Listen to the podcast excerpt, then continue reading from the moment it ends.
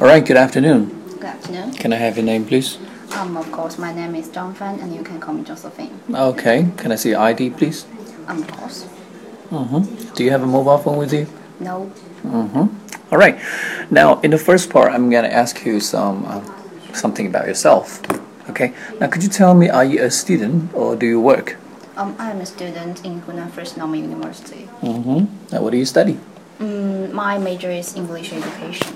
Mm-hmm. Do you like your major? Um, of course, because I think English is the most interesting subject, and I really want to become a teacher in the future. Mm-hmm. Why did you choose to study the subject?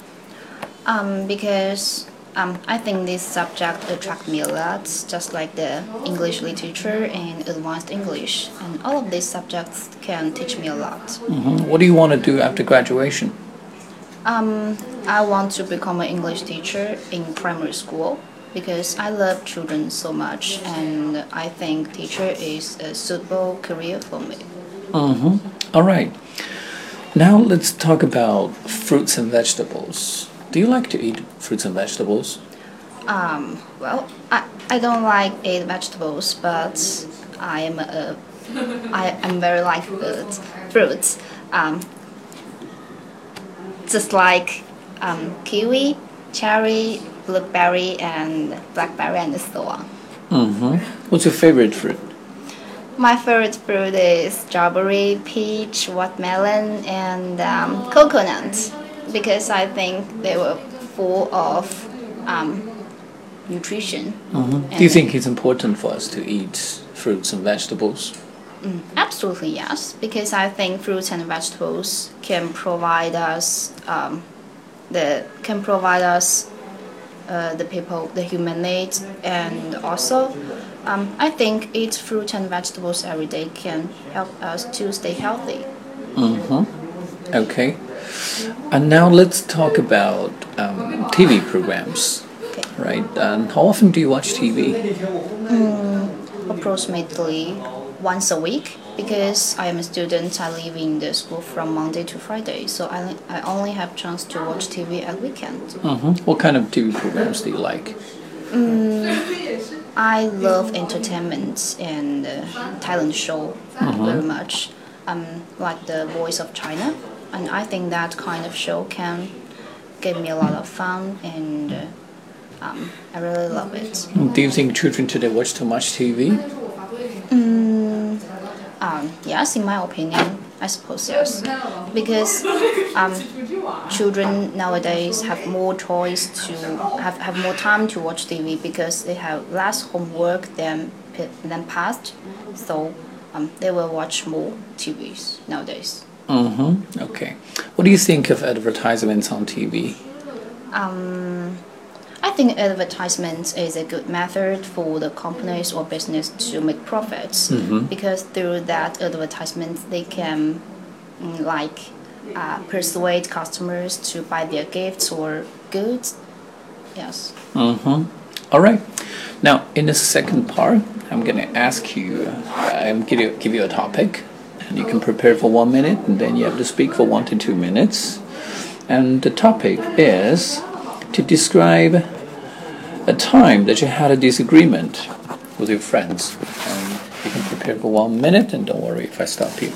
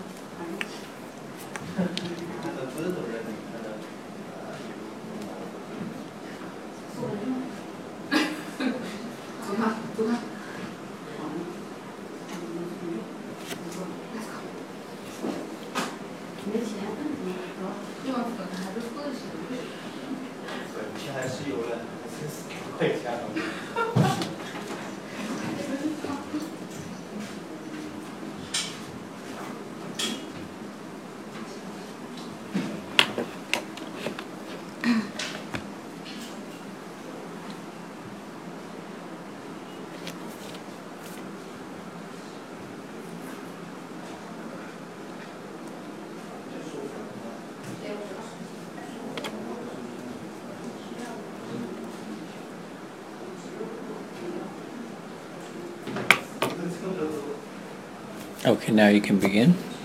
Okay. Um, uh, when I was asked to describe a disagreement with one of my friends, the first one that comes to my mind is a debating competition.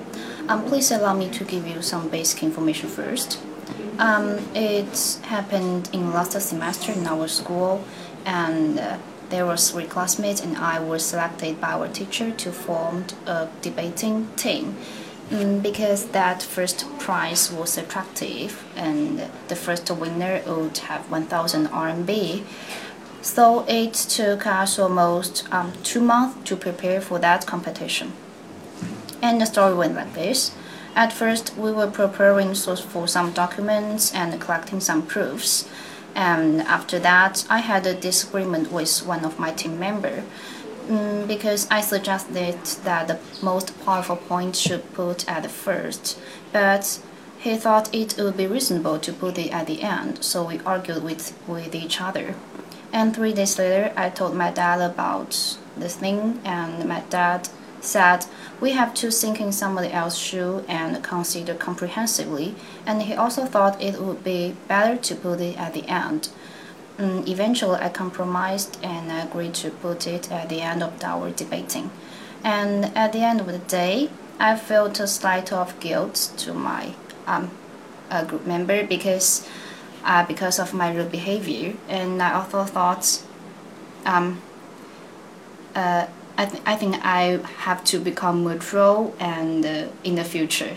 Yes, and that is what I want to share with you. Thank mm-hmm. you. Okay, very good. Now, I have the pencil and paper back. Now, I'd like to ask you some general questions about this topic.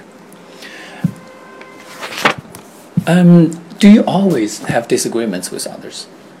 Um, no, because I think disagreement is not kind of is not kind of friendly things, and I think some some disagree some disagreements with others cannot help us to solve the problems. Mm-hmm.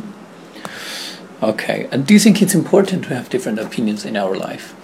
Um, absolutely yes. I think different opinions can always give us give us a new point to see the things, and of course, it can give us fresh fresh ideas and perspective to um, to watch the things around us. Mm-hmm. In what situations in our life do we have disagreements with others? Mm, um, I think there are so many situations like um, some academic issues, we may have disagreement with our team members, mm-hmm. or some trivial things in our life, um, like clothes or food or travel and so on. Mm-hmm. What kind of people like to have arguments with people, with others? Um, think maybe the people with um, aggressive and ambitions mm-hmm. would, would prefer to would like to uh, argue with others because they always thought their opinions are right and they they they hate to agree with others' opinion. So it might be um, uh, uh, possible mm-hmm. for them to argue with others. Mm-hmm. Do you think uh, it's possible that disagreement might uh, influence the relationship between people? Mm, certainly, I think some arguments may broke a relationship between two friends, uh-huh. and uh, um, but it's it depends on the situation. But if in some uh, academic issues and we have disagreement disagreement with our members, and and I think it's a good choice for us to have a deeper communication with others and I can the and I think this can enhance our relationship. But if um, argue with some not important things, and I think it may it might um, ruin our emotions or feelings to others. Mm-hmm. Okay. Compared with the students, like uh, 20 years ago, do you think students today have more of their own opinions or are they more independent nowadays? Mm, from my perspective, I suppose the answer is yes. Uh-huh. Mm, because the children nowadays mm, have more have more worries. They are did not they, they are not carefree like the past twenty years. They have to worry about their work, studies, or manage their relationship with others. So they have to become independent because if they are not be independent and uh, their parents can cannot always be uh, uh, be accompanied with them, so they may not be able to solve the problems by themselves. If we only have agreements in this world, what problems might occur?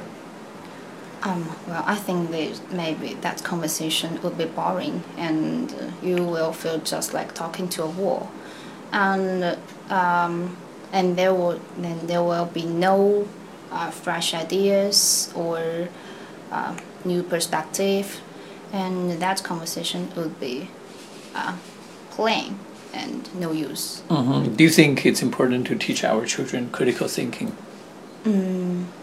I suppose the answer is yes, and I think it's necessary to teach our children to have critical critical thinking, because um, under the educational system in China, the children only taught about the doctrine or some disciplines. They can they can only to uh, obey them, not not to uh, um, uh, to show their own thoughts or um, ideas, and I think it's not good for child children's development.